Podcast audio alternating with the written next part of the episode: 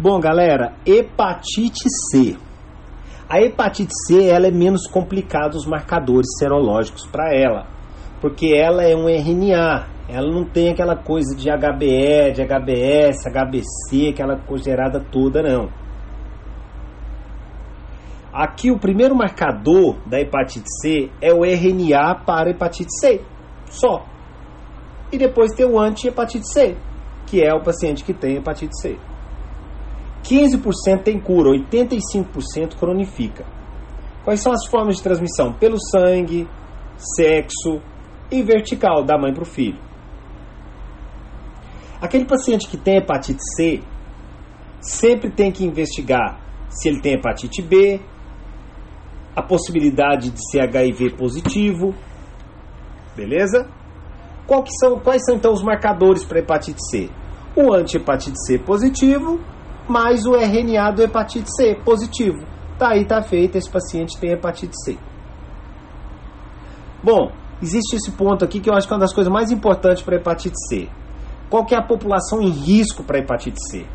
Pessoas nascidas entre 1945 e 1965. Não esqueça dessa data, 45, 65.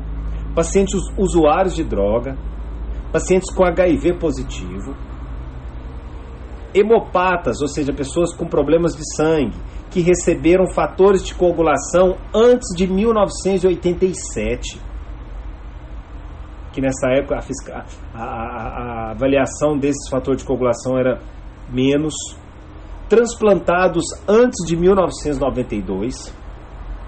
E pacientes que fazem hemodiálise. Então, esses são os pacientes que estão em risco. Tem algumas outras coisas, mas outras eu nem coloquei aqui não. Coloquei os, achei os mais interessantes aí. Sobre o tratamento. Bom, sobre o tratamento, eu esqueci de falar qual que é o tratamento profilático, a profilaxia da hepatite B.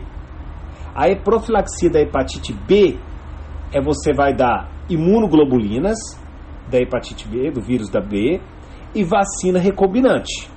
Então a profilaxia você vai dar imunoglobulinas e vacina. Qual que é a profilaxia para hepatite C? Não existe profilaxia. E qual que é o tratamento? Bom, a hepatite C ele tem oito genotipos. Só que na nossa região tem dois genotipos principais. Então, para o genotipo 1, o tratamento é esse ledipazuvir, eu já até mandei foto aí para vocês. Mais, mais o sofosbuvir.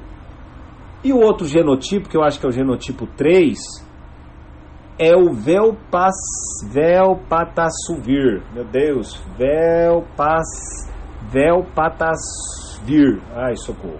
Mais esse Sofosbuvir. Eu mandei a foto aí para ficar mais fácil para vocês. Então, o tratamento, segundo o genotipo, tem umas diferenças. Beleza? Então, isso é importante. A população em risco para poder relacionar que a, a cirrose desse paciente seja por um vírus da hepatite C. A hepatite D é uma hepatite mais endêmica. É uma hepatite que só sobrevive em parceria com a hepatite B. Ela pode ser por uma co-infecção, ou seja, a pessoa pegou a B e a D de uma vez, ou uma supra-infecção ou sobre-infecção, porque como eu estou tirando do up-to-date, algumas coisas ele traduz de uma sobre-infecção, ou seja, a pessoa já tinha hepatite B e pegou a hepatite D. Beleza? E para finalizar, qual que é a clínica? A gente começou falando que a clínica é muito parecida, mas a, a, a clínica do avançar da hepatite porque eu coloquei inicialmente, não sei se, a gente, se vocês estão lembrados, quem está acompanhando os áudios aí, a hepatite viral ele vai ter fadiga, vai ter dores musculares, dores nas articulações, fotofobia, pode apresentar né, uma urina escura, fezes de vidraceiro, a icterícia. Mas com o avançar aí, que mais que vai aparecer? Vai aparecer uma hepatomegalia, uma dor no quadrante superior direito, vai cursar com uma esplenomegalia, que já pode estar relacionado com uma hipertensão portal, pode cursar com uma adenopatia cervical, E o laboratório dele, o TGO e o TGP, o AST-ALT, está elevadíssimo. Isso é uma das coisas que fala a favor da hepatite viral. A hepatite viral é aquela que o TGO e o TGP está altíssimo, até 4 mil unidades.